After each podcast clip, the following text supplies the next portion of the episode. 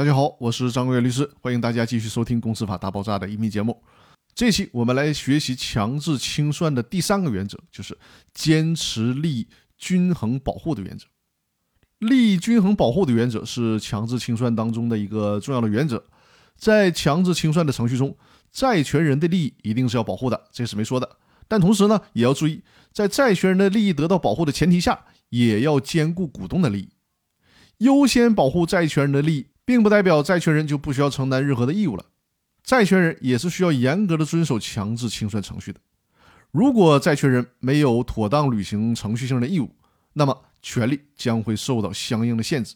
比如《公司法司法解释二》的第十四条规定，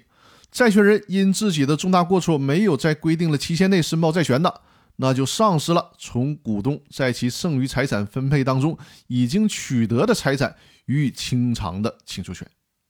从这条司法解释就可以看出，债权人不是想什么时候维护自己的利益就随时跳出来维护的，也是需要按照游戏规则来。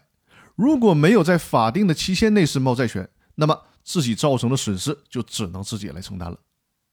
再比如说，清算纪要的第七条规定，债权人以公司故意拖延清算或者存在其他的违法清算，可能严重损害债权人利益为由，请求人民法院强制清算的。申请人还应当向人民法院提交公司故意拖延清算，或者是存在其他违法清算行为，可能严重损害其利益的相关证据材料才可以。所以说呢，债权人并不是躺在权利里面睡觉的，得遵守规则，得有作为。那我连着三期的音频跟大家介绍了强制清算的三个重要的原则，